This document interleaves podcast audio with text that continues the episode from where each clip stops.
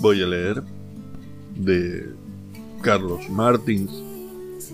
Mi padre me dice. Mi padre me dice, pensás que vivir es solo esto. Después la experiencia te calibra. Y a poco, lentamente, te sitúa en el punto exacto de tu propio posible.